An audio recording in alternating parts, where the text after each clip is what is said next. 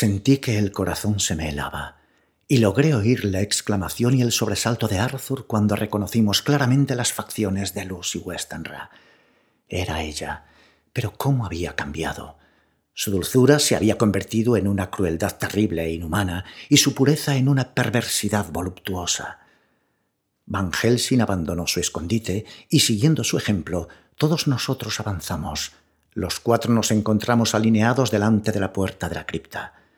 Van Helsing alzó la linterna y accionó el interruptor, y gracias a la débil luz que cayó sobre el rostro de Lucy, pudimos ver que sus labios estaban rojos, llenos de sangre fresca, y que había resbalado un chorro de líquido por el mentón, manchando la blancura inmaculada de su mortaja.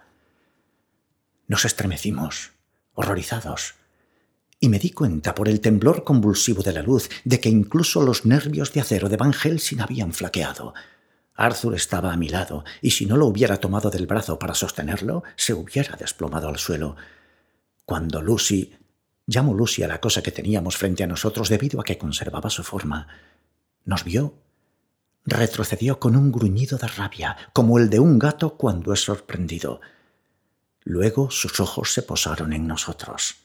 Eran los ojos de Lucy en forma y color, pero los ojos de Lucy perversos y llenos de fuego infernal, que no los ojos dulces y amables que habíamos conocido. En esos momentos, lo que me quedaba de amor por ella se convirtió en odio y repugnancia. Si fuera preciso matarla, lo habría hecho en aquel preciso momento, con un deleite inimaginable. Al mirar, sus ojos brillaban con un resplandor demoníaco y el rostro se arrugó en una sonrisa voluptuosa.